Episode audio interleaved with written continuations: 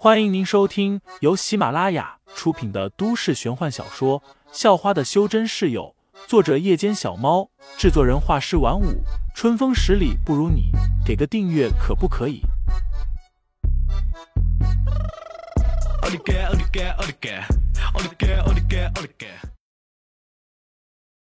第一百三十六章，大哥，你来了。下，杨青铜、方卓还有两家的修真者们。早已经石化了，眼中的神色都很复杂，有难以置信，有震撼，有惊恐，也有欣喜。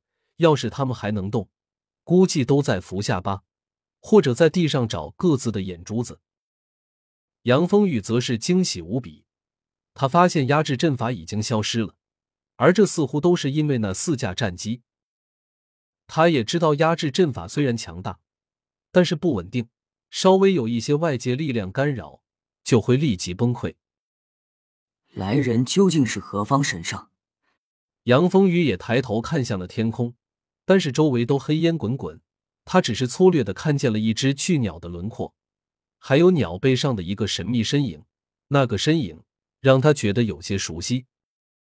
至于距离四个爆炸地点都比较远的杨青铜，则是看得很清楚，那个身影。似乎就是当初遇到过的那名神秘少年，覆盖在那个身影上的一层亮光，让他觉得像见过一样。但杨青铜不敢肯定，因为那名神秘少年身上那层亮光是绿色的，而这人是红色的，但也隐隐透着一股绿色。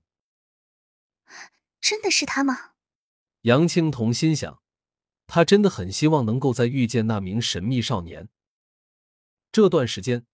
他一直在拿废材和那名神秘少年做比较，废材对他来说已经像是敌人一般，让他很不服气，但又无可奈何，同时也有着一些他不愿意承认的爱慕。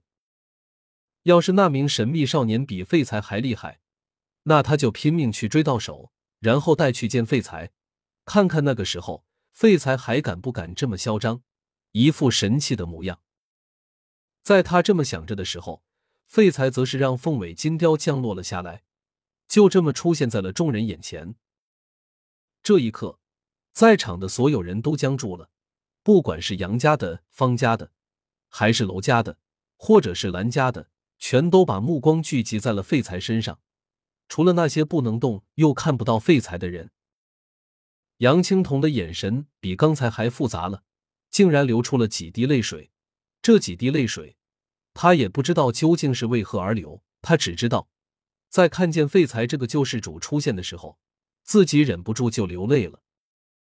对啊，废材对他们来说就是救世主啊。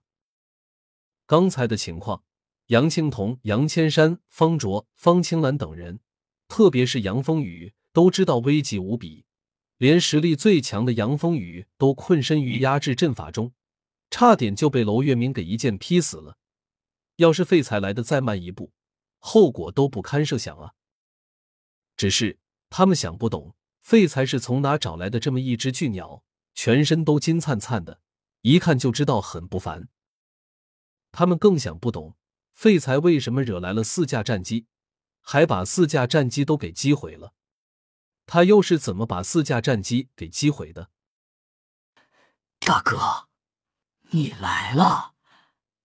杨风雨的脸上也挂着两行清泪，看见废材一出现，立马就忍不住冲了上去。这是怎么了？废材问道，指了指躺在地上一动不动的几十个人。杨风雨握着拳头，咬着牙说道：“他们都中毒了。刚才我们中了楼家和兰家的诡计，原来楼家根本就没有要解封什么恐怖的阴邪生灵，这全都是阴谋。”要不是大哥来的及时，估计我也早已命丧黄泉了。废材叹了口气，心想：幸好自己没答应一起来，否则的话，都不知道会发生什么事。随后，他控制着红色花瓣落在了那几十人身上，红色的花瓣漫天飞舞，看起来很是唯美，落在了杨青铜、方卓等人的身上，接着便立即化成一片片的光雨，融了进去。迅速化解着他们体内的毒素。这时，逃出了火海的娄家和蓝家的人，大部分都趁着夜色继续逃命去了，包括蓝雨峰在内。他们虽然不知道那个屌人是什么来头，但也知道那屌人不好惹，竟然能够击毁四架战机，用战机来炸他们，杀了他们个措手不及，连娄月明都命丧当场了。他们再不跑，估计就看不见明天的太阳了。至于娄月莎和娄飞龙，一个失去了弟弟，一个失去了儿子，根本不甘心就这么逃跑。那五名长老呢？